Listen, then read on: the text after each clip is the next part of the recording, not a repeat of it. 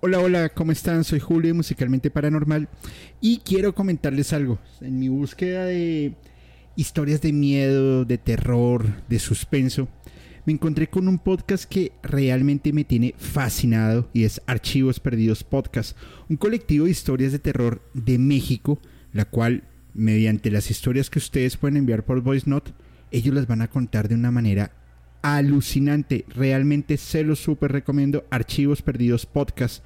Y esto lo pueden escuchar en Spotify, Apple Podcast o cualquiera de sus plataformas de preferencia. Soy Julio Musicalmente Paranormal y les envío un abrazo.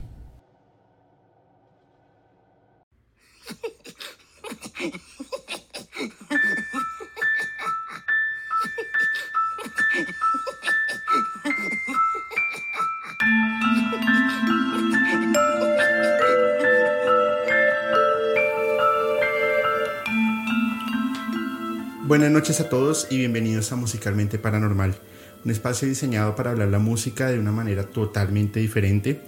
Y en esta sexta entrega, que les prometo va a estar alucinante, les quiero presentar a mi gran amigo, colega, Juan Pablo Cárdenas, que además nos está ayudando con los diseños de las artes de todos los capítulos. Juan, ¿cómo estás? ¿Cómo estás, Julio? Eh, buenas noches a todos. Eh, gracias primero por invitarme a este espacio tan especial en donde buscamos, eh, o bueno, buscas vos, en este caso los dos, contribuir y hablar sobre la música desde diferentes aspectos y facetas. Entonces, hoy vamos a hacerles una entrega de un capítulo muy interesante y nada. Bueno, pues súper bien, Juan. Cuéntanos un poco a qué te dedicas, qué haces, qué hay de tu vida, cómo te ubican en redes sociales, casado, soltero. No, mentiras. Cuéntanos un poco de ti, por favor. Eh, yo soy diseñador industrial. Eh, actualmente tengo un estudio de diseño, un emprendimiento. Eh, se llama Pi 360. diseñamos mobiliarios personalizados. También hacemos asesorías y consultorías de productos y diseños que requiera el usuario. Y también le colaboro a Julio, como bien dijo, eh, en la parte gráfica, haciendo las piezas de cada capítulo de los lanzamientos. Y nada, hoy estoy acá eh, ayudando y contribuyendo para un nuevo capítulo que espero que les guste bastante. Súper. ¿Cómo te ubican en redes sociales? Eh, mi Instagram es Juan Heredia 560. Ahí pueden pues encontrarme. No tengo en realidad muchas cosas de lo que hago ahí, pero ese es mi Instagram actualmente. Bueno, pues Juan, antes de, iniciar, mm, quiero mandar varios saludos a personas que nos han apoyado, eh, como siempre lo he dicho a, a Ponte y Podcast Paranormal, que ah, nos está dando un impulso enorme y todo el equipo de Podcast Paranormal que siempre está ahí para ayudarnos, para colaborarnos, Terca, Alice Myers, eh, Eli Montserrat, Lalo, eh, Mariana, Isaac, que se hizo un capítulo. Mírate el capítulo de Isaac. Los últimos dos capítulos han estado alucinantes. El de Isaac y el de Eric fueron buenísimos. Eh, y también pasan a ver tus historias, tus miedos que cada vez se ponen mejores los capítulos. Lo mismo a la comunidad de Paranormid, que está, es increíble porque siempre hay un como un punto, como un tema que se desarrolla y ellos me ayudaron para uno de los temas que vamos a traer hoy sobre la mesa. Un fuerte abrazo también para, para todos ellos, espero verlos muy pronto. Y, y bueno, vamos a entrar en materia de una vez porque a mí definitivamente la música de Bob Marley me encanta. Me, me, me, me, parece increíble estar en una playa, tomando algo, escuchando Bob Marley frente al mar. Es alucinante, la verdad me lo, me lo disfruto. Pero Bob Marley tiene varias vertientes, que lo puedes mirar desde lo cultural, desde lo religioso, desde lo político, desde, lo, desde el complot, desde lo Illuminati. Hoy vamos a tratar de abarcar de todo un poco porque es un tema súper extenso. muy extenso en realidad, pero vamos a traerles algo muy bueno. Muy bueno, pues nada, Bob Marley, jamaiquino. Buenísimo, ¿no? Robert Nesta Marley, en realidad. Así es. De, de pila, que se dice. No, Sí. no, ese es su nombre original y su nombre de pila es Bob Marley. ¿Sí? Sí, sí, sí. Ro- Robert, Robert era su... su... Por eso, Robert Nesta. Ajá, ok, ok. Vale, muy bien. Sí, un, un hombre que mm, sin duda, eh, como profesaba él, eh, siempre iba a ser recordado por su música y lo es, lo, lo fue y lo sigue siendo. Y logró demasiado con su música, lo que tú decías, o sea, vos puedes escuchar una canción de Bob Marley y te remite a estar en un lugar tranquilo, paz, en ningún momento nada violento. Entonces, solo con el instrumental de su música logra, como moverte esas fibras de, tranquilidad, de cosas positivas. Y sumado a sus letras, muy importante, entonces eh, logró bastante de lo que se propuso hacer en su corta vida, porque en realidad pues, fue una corta vida para un artista tan consagrado, Ujú. tan bueno. Entonces, eh, nada, acá estamos charlando de él. La música transmite emociones. Y, y eso, y eso lo hemos hablado. Por ejemplo, yo hablaba de una banda, se llamaba Steylag, que secuestraron a, unos, a unas personas de un manicomio y eh, empezaban a tocar, ellos gritaban y ese, ese, ese dolor se transmite cuando tú escuchas la, Claro. la música o como en Culto a la Misantropía mostrábamos un poco de cómo estas bandas del black metal a través de la música generaban ese dolor, esa angustia.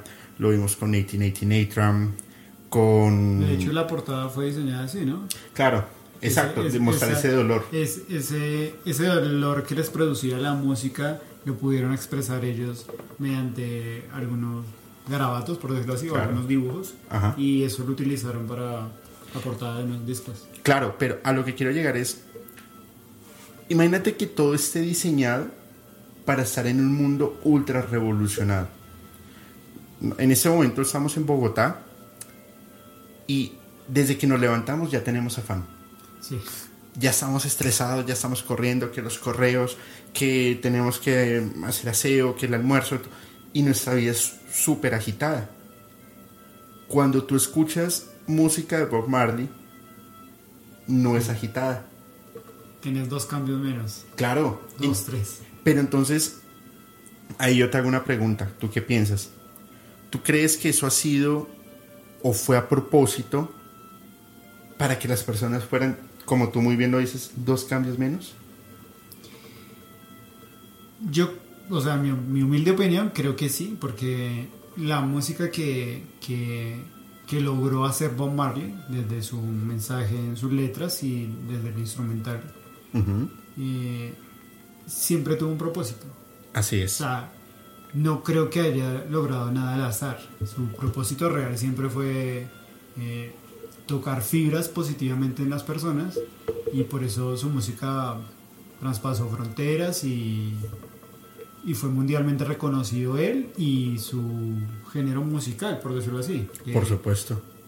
digamos que no lo creó él, pero él lo, lo, lo diversificó, lo, lo puso en el mundo, en el radar de la música, Lo de expandió. la industria, y lo expandió. Entonces, eh, 100%, su, su mensaje, todo a propósito, todo para lograr tocar esas fibras y hacer que las personas eh, tengan un mensaje positivo a través de él. Claro. Y, y esto es súper importante porque cuando, cuando empieza todo el tema de Bob Marley y, y el, y el- y el reggae, es muy importante ver la época en la que él se estaba desenvolviendo, puesto que nace en el 45, muere en el 81 y está en pleno auge de todos los cambios políticos casi posibles que habían en la Tierra en ese momento, porque fíjate nomás, están saliendo de Segunda Guerra Mundial, Sí. están entrando en temas ya de Guerra del Golfo y. Vietnam, Sí. están con todo el tema del movimiento político de la Universidad de las Américas, que es cuando Estados Unidos organiza todos los golpes de Estado en Latinoamérica para desestabilizar las regiones. Entonces empieza lo que sucedió con Salvador Allende, con Pinochet, con el general Noriega, con Rojas Pinilla, eh, lo que sucedió en Argentina y la noche de los lápices, la desaparición de los estudiantes en Chile, eh, todo Centroamérica totalmente revolucionado. Y él entra con un mensaje disruptivo a través de su música, tanto en The Wailers como en Bob Marley and The Wailers, ¿no? Sí. ¿Cómo Sí, ves eso? No, digamos que en principio no, no era Bob Marley como tal. Más adelante fue que, o sea, su banda era así. Pues yo creo que siempre, digamos, eh, la música ha sido como influenciada de algún modo eh, por cuestiones políticas Claro, y vivencias actuales de- de- del sentir de la persona. por supuesto. Claramente, digamos, eh, estaba en una época bastante heavy políticamente y socialmente hablando en el mundo y exactamente también en, eh, en su lugar de origen, en Jamaica. Entonces, siento que fue mm, atrevido, un atorrante, como dirían en Argentina, porque a través de, su herramienta, que era la música, que era lo que lo movía, eh, como decías vos, eh, se metió de lleno, como haciendo un, un quiebre en lo que estaba sucediendo, todo violencia, todo... eh, todo lo que estaba mal, el tipo se metió en el medio y dijo, no, vamos a irnos por esto y buscó ese mensaje que transmitiera un poco como de paz, que hiciera como todo más alegre, más unido. Y era complejo para una época donde quizás mucho dolor, eh, violencia. Entonces fue un tipo atrevido, si se quiere, eh, en buscar lograr eso y lograrlo de la forma que lo logró. Claro, además que a través de sus canciones, como muy bien lo dices, trata de irradiar paz. Jamaica se encuentra envuelto en un tema de, de guerra civil sobre los 70 y él, y él logra hacer algo súper interesante y es hacer un concierto por la paz, de reconciliación. Sí. ¿Mm? ¿Y, ¿Y qué sucede ahí? ¿Cómo fue? Y fue un suceso bastante particular porque él eh, decidió hacer este evento, por decirlo así, donde quería buscar como la unión entre dos corrientes políticas que estaban chocando bastante. Y días antes de, de- de la fecha de, de ese evento, eh, se encontraba en su casa y fueron atacados, baleados. Estaba su esposa, eh, su gente. Y sin embargo, su esposa de hecho salió herida, él zafó. Sin embargo, él decide presentarse. Entonces, es algo que llama mucho la atención entre las personas. Claro. Como una persona que eh, estuvo en peligro de su vida, que él decía que tenía, le tenía mucho miedo a morir. Quería siempre vivir y obviamente todos de algún modo lo queremos. Y más él en su forma de ser y, y de vivir la vida, que era también lo que eh, buscaba en su música, que la gente viviera bien su vida, a su, su manera. Y en este concierto, pues él decide ir, logra eh, como un, un lazo de paz entre o que se frotan, que se, a- Se dieran la mano. se dieran la mano. No sé qué No. se iban a frotar. no que sé, se dieran la mano, que se dieran la mano. que se dieran la mano eh, estos dos eh, estos dos representantes de las corrientes políticas que tenían como azotada Jamaica como en esa violencia. Ajá. Pero hay un tema también interesante y es que la CIA, se rumora, que la CIA empieza a introducir armas a Jamaica para desestabilizarla. ¿Cómo lo ves? O sea, imagínate la CIA metiendo eh, esta presión y por el otro lado el contrapeso a través de la música, de un tema netamente cultural, frenar eso. Eh, pasa que la cultura es la mejor y la mayor arma en contra de las armas, valga la redundancia. Porque cuando tú creas una cultura fuerte y positiva, eh, hay un sentido de pertenencia y un poder de decisión mucho más sabio respecto a las situaciones.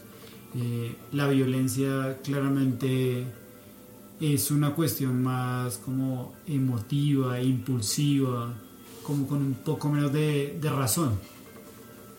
No está por menos decir que las guerras mundiales han, han sido gracias a personas que tienen el poder Por supuesto. y tienen una postura, pero eso y logran convencer quizás a algunos y otros tienen que seguirlos simplemente.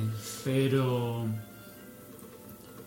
nunca va a haber una guerra en donde todos estén unidos eh, en contra de... No. No de esa manera, siempre... Para ver una pelea tiene que haber dos, por lo menos.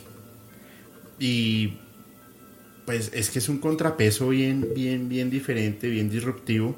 Además porque en la época en la que se mueve, ya se estaba empezando, bueno, ya, ya se estaba, no, ya estaba en, firme un tema de control mental, pero un control mental experimental. Aquí era un control mental espiritual, muy diferente. Porque hagamos una, una encuesta, un estudio de mercado. Si le preguntamos a 10 personas, vamos a coger a 10 personas de 50 años les vamos a preguntar, bueno, ¿ustedes han escuchado los Beatles? Seguramente nos van a decir que sí. Sí, claro. ¿Y han escuchado Bob Marley? Seguramente también nos van a decir que sí. O tienen una referencia de quiénes son. Sí. Entonces, a pesar de que son géneros diferentes, podríamos llevar a un mismo nivel a los Beatles que a Bob Marley. Sí, son, o sea, trascendieron a través de, de la cultura, en este caso la música. Y se mantienen vigentes. Y se mantienen vigentes. Pero los Beatles fueron consagrados para dar un mensaje de, o de control mental con el proyecto Liverpool y el MK Ultra. También estuvieron muy involucrados en temas de satanismo y todo lo demás, como lo hablamos en el capítulo pasado de Aleister Crowley. Eh, pero Bob Marley no, no, no fue así. Lo que pasa es que él se, a mi juicio, él se fue de frente en contra de todo el sistema posible. pero desde lo cultural. Además porque empieza el movimiento Rastafari muy... O sea, empieza, no, coge más fuerza.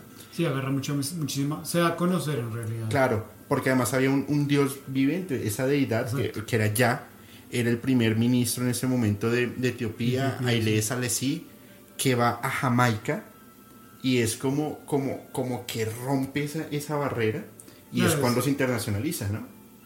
Es como que las diferentes religiones eh, tienen como un, ser que estuvo. En cambio, digamos, eh, lo que tú dices, fue como él estuvo pero presente. Así es. Entonces eso es totalmente diferente. Totalmente. Claro porque, imagínate, no, la, en, América, bueno, en Latinoamérica, el, somos católicos, católico apostólicos romanos, como decía mi abuela, y todos hablamos de un Dios, Jesús, las vírgenes, los santos, apóstoles y todo. No, ellos tenían un Dios vivo. Exacto.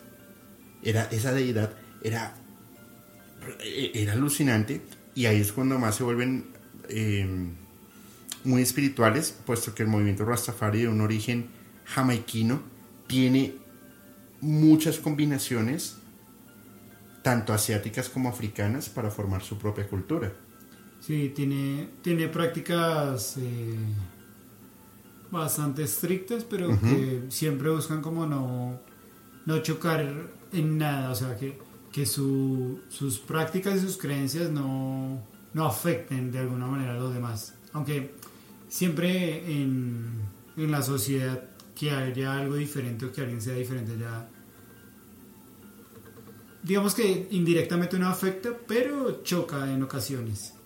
Claro, y, y, uno de los temas importantes porque tienen hinduismo, eh, judeocristianismo, es el panafricanismo, porque algo que Bob Marley profesaba y que la cultura Rastafari profesa es el derecho al respeto, o el, respeto a la vida y a las personas afro, que, que a lo largo de la historia han sido cuestionados, han sido masacrados, han sido esclavizados. De por sí, hoy por hoy en África, eh, hacia el sector del Congo, se ve una, una, guerra civil impresionante. En Somalia, Etiopía, la desnutrición, la hambruna, la, la, el cólera, eh, tantas enfermedades que hay. Y esta cultura Rastafari empieza a montar esta, como este punch y decir, hey, respeto, ¿no? Claro, o sea, la cultura Rastafari, si bien busca como no chocar con otras, es la primera cultura, o sea, la primera como religión Rastafari que se pone a ellos por encima, o sea, se, da como un valor, se, buscan dignificarse, mostrarse, o sea, no esconderse y ser como eh, la cultura afro que ha sufrido eh, matanza, discriminación, no, ellos se ponen primero, eh, muestran cómo son, cómo viven, se dignifican para mí. Claro, y, mira, mira que hay cosas súper valiosas. Ellos tienen también unos, como unos mandamientos, son, son 12 mandamientos. No quitaréis la vida a ninguna criatura por diversión o para vuestro beneficio, ni la atormentaréis. No robaréis bienes de otros, no comeréis la carne ni beberéis la sangre de ninguna criatura matada, ni otras cosas que dañen vuestra salud o vuestra conciencia. No contraréis matrimonios impuros en lo que, en que no haya amor ni pureza. No haréis falso testimonio contra tu prójimo. No haréis a nada, no haréis a nadie lo que no queréis que se haga a vosotros. Adoréis al uno, al Padre, a la Madre del cielo, del que vienen todas las cosas, y honraréis su santo nombre. Honrarán nuestro, vuestro Padre y vuestra Madre. Amaréis y protegeréis a los débiles y los oprimidos. Em, ganaréis con vuestras manos todo lo bueno y necesario. Limpiaréis todos los días y el séptimo día descansaréis de vuestro trabajo y santificaréis los sábados y las fiestas de vuestro Dios y haréis a los otros lo que queréis que os hagan a vosotros. Fíjate que son, son, son mm, mandamientos muy espirituales, pero que a diferencia de los que conocemos del clero católico, son también del respeto a la naturaleza y a las otras criaturas que habitan la tierra. Claro, sí. Si bien no están muy lejos de los mandamientos como tradicionales, incluye en, su lógica, en su espiritualidad, eh, más. O sea, para ellos es como un todo, no es como nosotros eh, los seres humanos vivientes, sino todo lo que vive y habita el planeta. O sea, tener ese respeto por el mundo en donde tenemos el privilegio de habitar. Claro. No, no solamente nosotros carne y hueso, sino animales, plantas, todo el ecosistema en general. Lo que pasa es que nosotros habitamos el planeta, más no lo cuidamos. Nosotros somos invitados, empezando por ahí. Pero aquí es donde lo espiritual se torna súper interesante y es uno de los grandes debates que hoy por hoy se, se está llevando a cabo súper fuerte y es la legalización. Como lo decía, escape Ah, la legalización. Porque, a ver, ¿tú qué opinas? ¿Hay o no hay que legalizarla? Pues en realidad eh, hay, es como, hay como un, ¿qué sería yo? Un punto ahí como de quiebre en donde, o sea, legalizarla es bueno en el sentido de que se acabaría todo esto del microtráfico, del narcotráfico, por supuesto. Ahí sí se, se desestabiliza la economía. se desestabilizaría bastante la economía. y legalizarla me parece que sería en cierto punto bueno. Pasa que la marihuana depende de específicamente como de la persona. Porque, no sé, qué sé yo si es para uso eh, medicinal. medicinal, ya está comprobado que ayuda um, a soportar dolores, eh, no, no genera como esa dependencia que creen las personas. Y la que es recreativa, si bien, pues esa es mi opinión, ¿no? Siento que que sea recreativa está perfecto. las personas y nosotros en esta sociedad que es un quilombo, como que está bueno un escape. Claro, y, ahí tocas un tema súper interesante. Las personas que estén viendo el capítulo, porfa, escriban en, en, el chat en vivo o en sus comentarios ustedes qué opinan sobre este tema tan controversial, porque yo lo veo desde este punto de vista. Yo tengo muchos amigos que consumen, muchísimos. Y cuando hacía teatro en la universidad y cuando tenía las bandas de música y todo y yo nunca los vi agresivos. Sí, es que- Los veía era súper relajados e inspirados y el cerebro entraba como en un estado y ojo, no estamos diciendo háganlo, no, no, no, no estamos promoviendo nada. Es desde mi experiencia, Claro. porque además yo no, pues nunca lo hice. Pero yo los veía relajados. A diferencia de otros, cuando van y consumen alcohol, Exacto. Eso sí se vuelven agresivos, sí se, sí se ultra revolucionan, pero es que a diferencia de, de- de- de consumir algo que viene de la tierra, el alcohol sí está legalizado. Sí, hay algo controversial siempre en eso. O sea, eh, de hecho, el, el cigarrillo y el alcohol son, son, son drogas recreativas Claro, pero fíjate y que... son legales. Y son legales. ¿Qué sucede ahí? Porque fíjate que al legalizar el alcohol o el cigarrillo, las personas lo consumen, pero en cantidades alarmantes, Sí, como si se fuese a acabar. como si se fuese a acabar, claro. Y, y el consumo de, de, de, de la ganja, por ejemplo, como le dicen en Jamaica, está permitido en Jamaica y en algunos sitios ya de forma medicinal o recreativa por un tema netamente espiritual. ¿Qué pasó? ¿Qué hizo Bob Marley? Y es, a él le preguntaron, bueno, ¿tú qué piensas del consumo? Entonces él decía, creo que me lo comentaste, que los, los Rasta tenían un, como una medida de consumo. Sí, era tres cuartos, una cosa así que, que consumían por persona. por persona. Entonces, al- imagínate lo prohibido es lo más rico. Y Imagínate en países ultrapotentes que la legalicen, pues automáticamente el precio cae porque ya no es prohibido y la gente puede comprarlo y, a- y hacer lo que quiera. ¿Eso le convendría al gobierno? No, no, o sea, de algún modo la ilegalidad siempre conviene a los gobiernos porque hay muchos dineros que se mueven Claro. por debajo de mesa, claramente.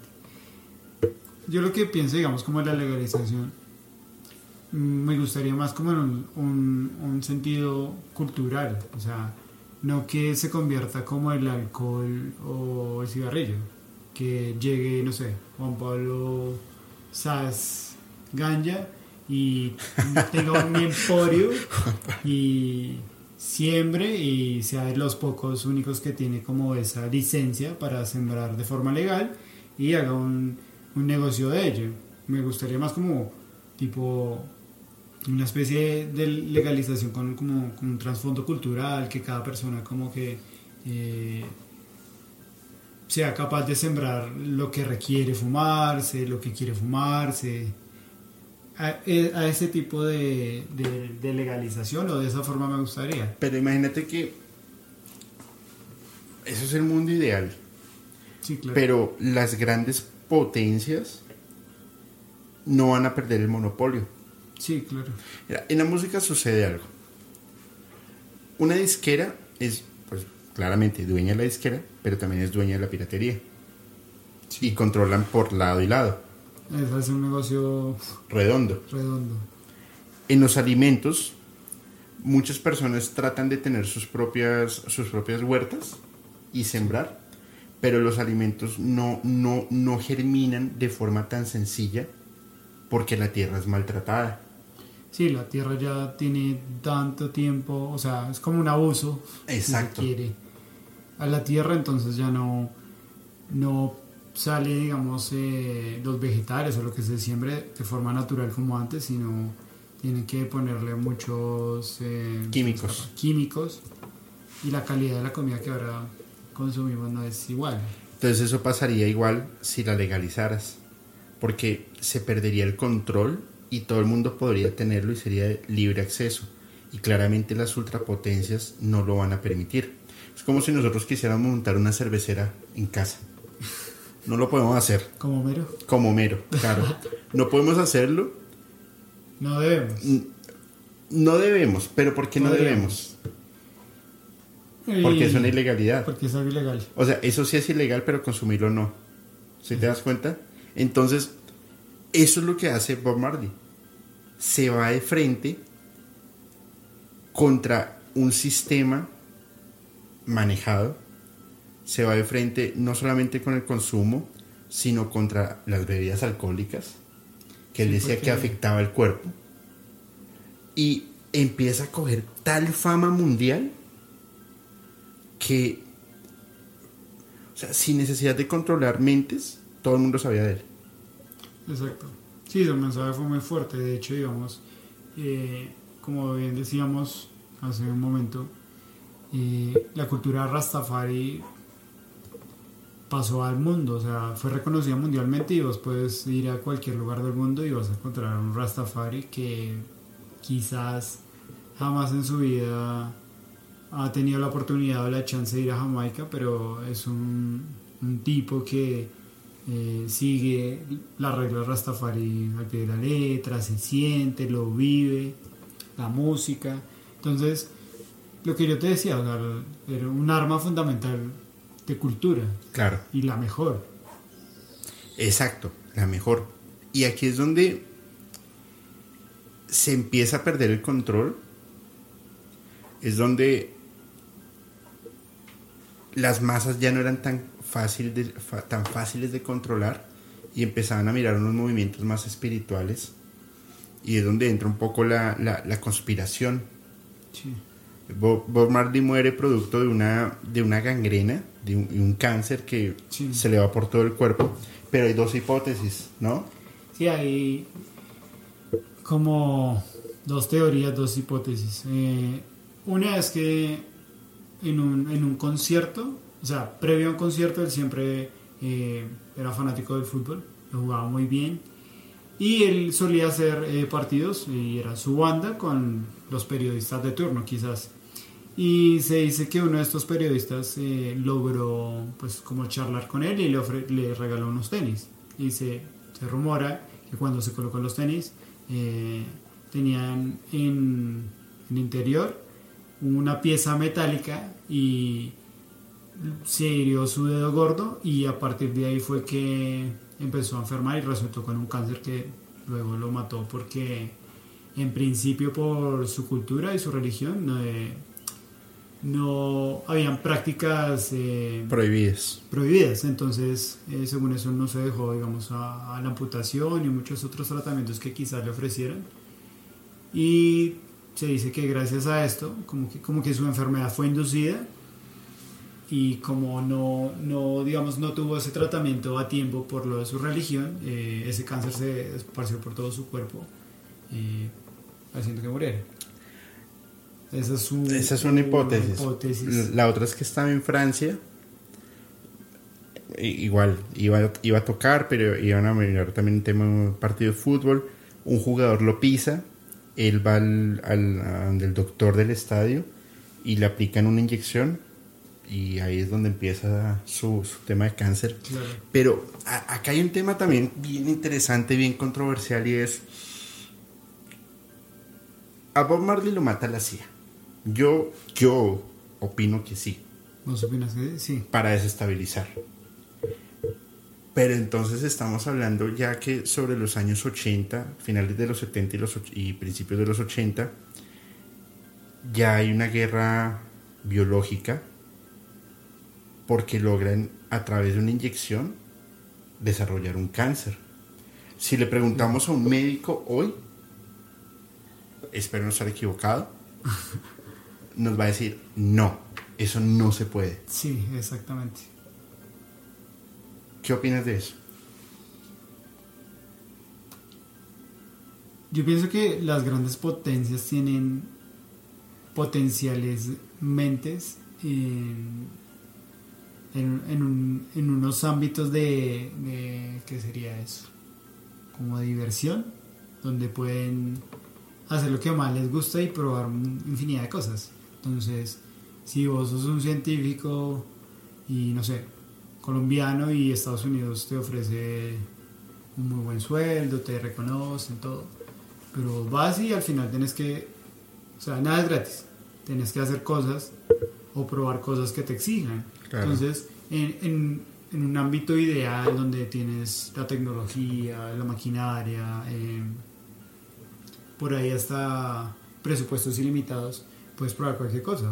Y el ser humano, infortunadamente, es muy inteligente para cosas que quizás no debería, como en este caso. Entonces yo sí también creo que eh, todo este tema de, de inducir cosas biológicamente es posible. Entonces, todo como que es muy es muy ambiguo en realidad. Claro, igual no solamente es el, el, el, haberle inducido este cáncer, porque adicional, quien en, en, en, ya en época moderna, quien alza la bandera y dice, esto está haciendo Estados Unidos, fue Hugo Chávez. Ah, sí. Que dicen que le hicieron una inducción de su cáncer y rápidamente lo, lo, lo, lo mató. Sí, fue muy rápido. Fue muy rápido. Pero lo controversial del asunto es, listo, él no se iba a dejar operar por su tema espiritual.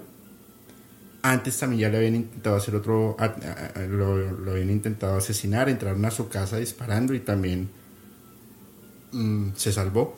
Pero lo raro del asunto es el tratamiento que, que accedió, ¿no? Sí, eso es bastante... Eso sí que es bizarro. Para mí es bizarro. No, pues para mí también, no, no. Porque resulta que, si bien su cultura, su religión, su espiritualidad, como que eh, lo limitaba o en sus principios a, a, hacerse o a someterse a ciertos, eh, se me escapa ahorita, medicinas o tratamientos, resulta que terminó aceptando eh, visitar a un médico que fue un médico de las SS en la Segunda Guerra Mundial, Así es. alemán, y el tipo tenía prácticas bizarras, poco ortodoxas, y él se sometió a como a intentar una chance de mejorarse con él. Entonces, una serie de sucesos que este médico cometió con él que me parece como una atrocidad, algo bizarro, porque tipo lo torturó, eh, le inyectaron varios líquidos que ni idea que a presidencia, cuestión de la historia no funcionó y lo controversial es que, qué sé yo, no te tomas una acetaminofén, pero dejas que un loco de la Segunda Guerra Mundial, de las SS, te torture y todo, entonces como que ahí sí, ahí sí me la pifió yo creo. Sí, no, no, y, y, y infortunadamente él se somete a un tratamiento totalmente eh, experimental. Sí. De por sí este, este, este médico fue muy famoso porque decía haber curado a personas ya en estado terminal, haberles curado el cáncer con ese tratamiento. Sí, pero claro, por eso Sí. se animó, digamos. Claro, pero yo creo que en ese caso lo que hizo fue acelerarle el, el, el, el, el cáncer, porque ya cuando él regresa a Miami, poco antes de morir, él tiene un cáncer, un cáncer esparcido ya en todo el cuerpo. Exactamente. Entonces, sí, de hecho como que él viaja y lo único que quiere es como ir a, a su país y visitar a, a su madre como para despedirse, pero no lo logra. pues fíjate que la, la- te voy a decir estos nombres y todos tienen algo en común. Peter Tosh, que era uno de los músicos también de The Wailers, Sí. fue asesinado, eh, baleado. Malcolm X, Martin Luther King, Sí. y todos profesaban algo con Bob Marley y era el respeto a las personas y a los derechos humanos afro. Sí. Y a todos ellos los mataron con, con, con, con disparos. Y a pesar de que hoy todos hemos escuchado de ellos, en su época no eran tan sonados como si lo fue Bob Marley. Sí. Entonces, creería yo que te, te hago dos atentados, no me funciona ninguno de los dos, pues entonces voy a probar otro método. Y les funciona. Tuvieron que como estudiar muchas formas como de, de lograr su, su objetivo, que fuera que muriera. Y sí, es- la hipótesis es muy válida. O sea, Aparte de todo, lo que sucede a veces es que cuando... ¿Cómo decirlo? Ellos creen que lograron su objetivo porque la persona, o sea, la carne y hueso ya no existe. Pero él como que se adelantó porque lo que hizo en vida eh, trascendió la historia, todo. Y su mensaje es hoy día el mismo y si hoy lo escuchamos sentimos lo mismo y los que lo escucharon en su momento sienten lo mismo. Entonces, siento que el objetivo de que la carne y hueso no exista se logró. Claro. Pero hicieron una leyenda. Y el mensaje siguió traspasando fronteras. Entonces, es algo así como que te salió el tiro por la culata, que se dice. pero, depende, porque mira, Bob Marley muere a los 36 años, creo. 36, 37 años. Y mira toda la revolución que consiguió. Imagínate que no hubiese muerto y que hoy con 70 años estuviese vivo. Sí, claramente hubiera logrado muchísimo más. Pucha, pues imagínate, estaría al otro lado. Sí, la rompe. Claro. Entonces, en la música, el, este canal precisamente fue diseñado para hablar de temas paranormales y demás, pero también de conspiraciones. Y yo creo que las conspiraciones de las grandes potencias, porque esto no fue solamente de Estados Unidos, además que cogen, eh, toman una, una excusa bien... Pues gracioso, pero siempre Estados Unidos está en algo. Sí, pero... y toman una excusa como de, es que... Eh, están haciendo, de, o sea, este movimiento Rastafari, si lo quiere llamar así, o reggae, está desestabilizando lo que está sucediendo hoy con Cuba y Fidel Castro en los años 70. Ah, no, no tenía mucho que ver. La onda de Fidel Castro iba por otro lado totalmente diferente. Entonces se, se, cogen de donde pueden, como, como matar zancudos con una, con una cosa eléctrica. De pronto le das, de pronto no.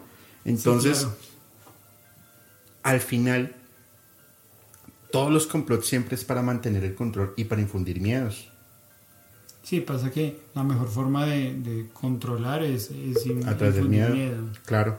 Y a través de, ciertas cosas que es importante. Por ejemplo, en, en, las propagandas en la televisión sale el alcohol o sale el cigarrillo. Ahora están promocionando. Bueno, ahora no, ya desde hace muchos años el cigarrillo electrónico, el, vapear, creo que se dice. Em, al parecer es más malo. Claro, genera cáncer en los pulmones eh, de por sí, pero es bien visto. y es un producto químico. Digamos, yo que soy diseñador industrial, no todos los diseñadores, pero como que la meca del diseñador es, el diseñador de producto, ¿no? Como lograr ese gran diseño y por lo general esos grandes diseños no son para todas las personas o sea, no todas las personas pueden eh, adquirirlo. Es como Steve Jobs. Eh, él sí buscó sacar de todas las personas que lo rodeaban lo mejor y lograr un producto que... Pero no cualquier persona podía comprarlo. Y así sucede, digamos, con ciertas marcas. Ah, yo porque cité Apple, pero entonces eh, el iPhone supuestamente es muy fácil de... es intuitivo. Es, es intuitivo realmente, exacto. Pero, ¿cuánto sale un iPhone? ¿Cuántas personas pueden comprarse un iPhone? Y compras estatus.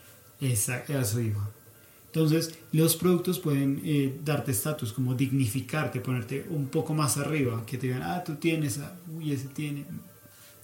Entonces, eso, digamos, como es una parte como, es un bache en el diseño para mí, porque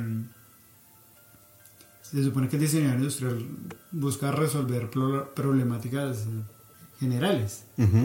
Y si yo hago, soluciono algo, por ahí no, pero le creo una necesidad a alguien que sé que me lo puede comprar y la hice.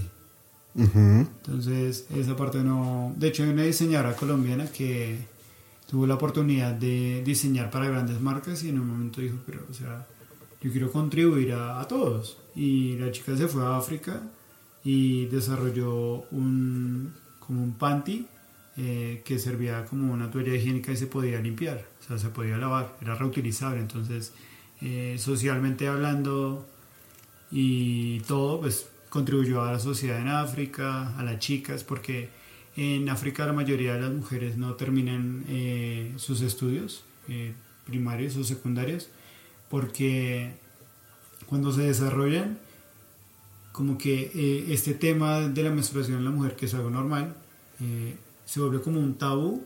Entonces las chicas, si cada mes te llega tu regla y tienes que faltar al colegio porque te da vergüenza o no puedes o te encierran o algo así, pues cuando vas a terminar el colegio no lo terminas. Entonces ella vio esto y fue a aportar desde el punto de vista del diseño y aportó socialmente, culturalmente a las chicas, entonces eso es muy valioso, más valioso. Claro, y si ella lo sigue haciendo, pues algo le pasa porque en, en, el mundo cuando tú rompes el status quo y rompes esa, esa barrera del poder que hay, algo sucede. Y es lo que sucede con, con, con Bob Marley. Rompe, rompe el status quo. Mírate que ah, una persona, una sola persona, logró ser escuchada en todo el mundo y decir, yo les vengo a profesar el respeto a la naturaleza y el no consumo a las bebidas alcohólicas. Sí. Mira, el, mejor ejemplo que se me viene a la, mente en este momento, que es el, tu jugador favorito de fútbol, Cristiano Ronaldo, que a mí me parece, pues muy buen jugador, pero me parece un ser, bueno, en fin, tengo mi opinión de él. Tengo mi opinión de él. Pero fíjate, acuérdate lo que hizo, no me acuerdo cuándo, en la rueda de prensa que quitó la Coca-Cola y colocó una botella ah, de agua. Sí, rompió el status quo de una de las empresas más posicionadas a nivel mundial. Las acciones caen. Solo con, con un segundo y una decisión. Pero tú crees que alguien no se le acercó y le dijo, maestro, no vuelva a hacer eso. Sí, claro. Lo que pasa es que, a mi modo de ver, la, las decisiones mundiales y de los países están no indirectas, sino directamente relacionadas con los grandes grupos eh, empresariales. Por y dentro de esos están esas multinacionales que seguramente todos consumimos algo fuertemente o sin que nos demos cuenta. En este caso, pues una bebida gaseosa y todo ese tipo de cosas. Entonces, este acto fue contundente.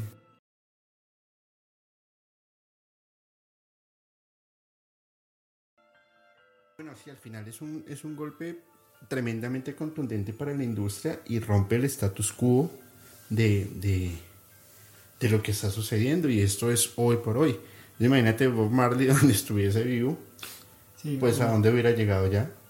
Claro, eh, hubiese sido más grandioso que lo que pudo ser en tan poco tiempo, porque a mi modo de ver, pues tuvo una vida corta. Y les hubiese salido de las manos a pierden el control pierden el control exacto pero bueno pues bueno muy bien Juan eh, muchas gracias por acompañarnos en, esta entrega de musicalmente paranormal y vamos a leer unas preguntas que nos han, nos han hecho. por invitarme? No, no, no, no. Aquí estamos. Y bueno, vamos a empezar. Dianis Tapia. Dianis, muchas gracias. Nos estás ayudando con el eh, con Telegram y ya vamos a, a colgar el cuarto capítulo de Pizza, Pizza, Pizza, el que nos, nos censuraron por romper el status quo. Y bueno, me gustaría saber más sobre el proyecto MK Ultra.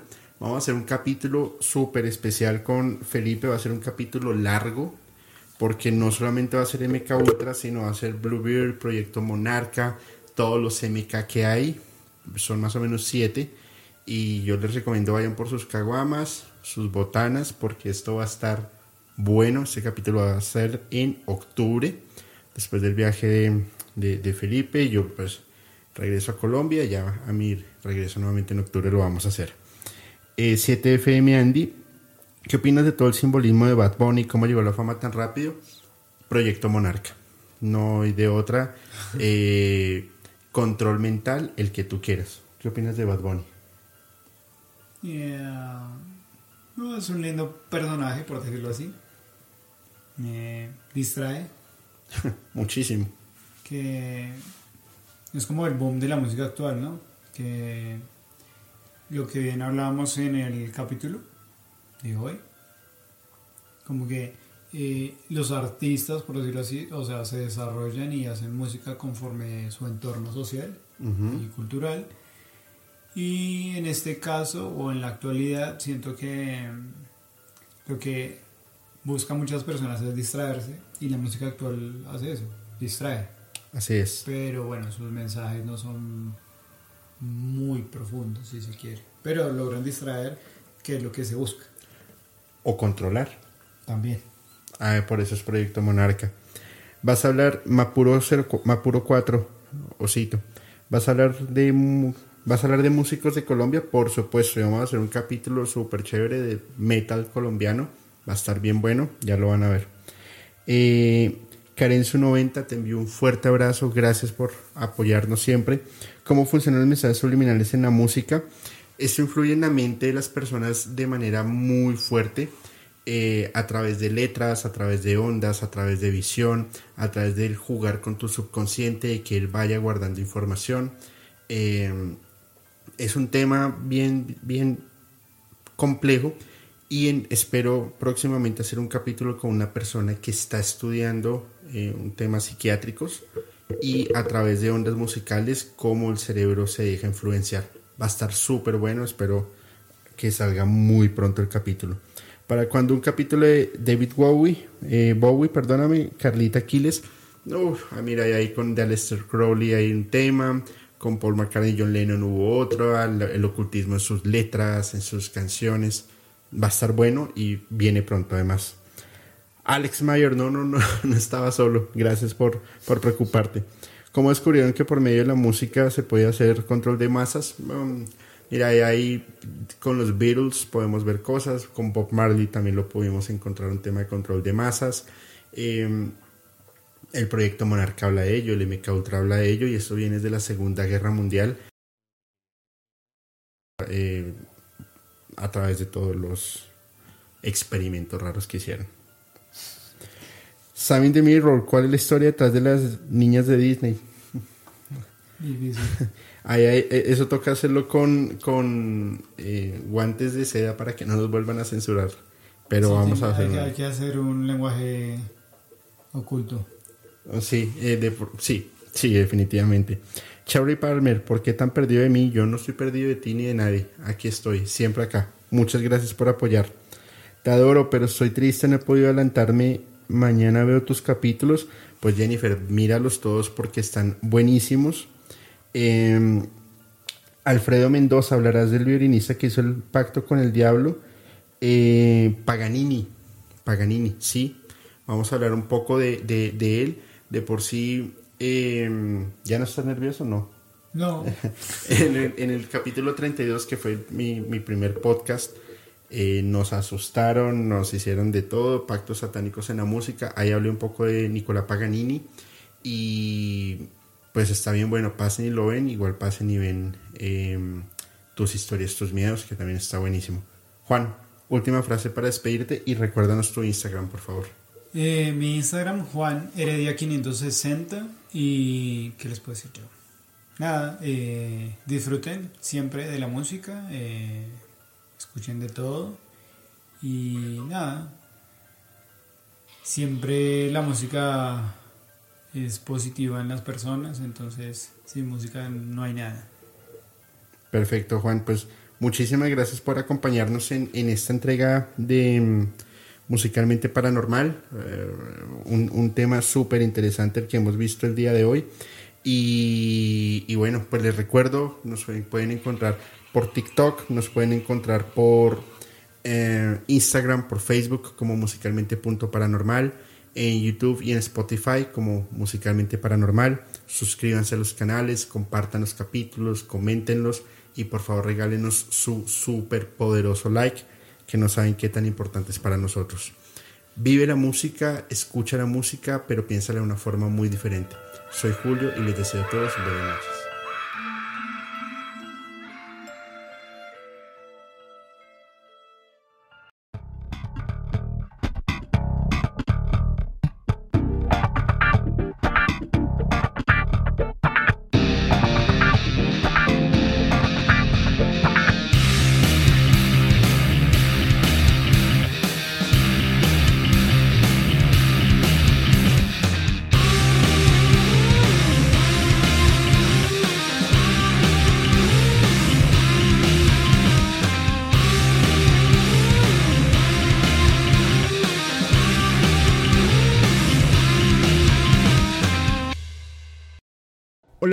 ¿Cómo están? Soy Julio Musicalmente Paranormal y quiero comentarles algo. En mi búsqueda de historias de miedo, de terror, de suspenso, me encontré con un podcast que realmente me tiene fascinado y es Archivos Perdidos Podcast, un colectivo de historias de terror de México, la cual, mediante las historias que ustedes pueden enviar por Voice Note, ellos las van a contar de una manera alucinante. Realmente se los súper recomiendo. Archivos Perdidos Podcast.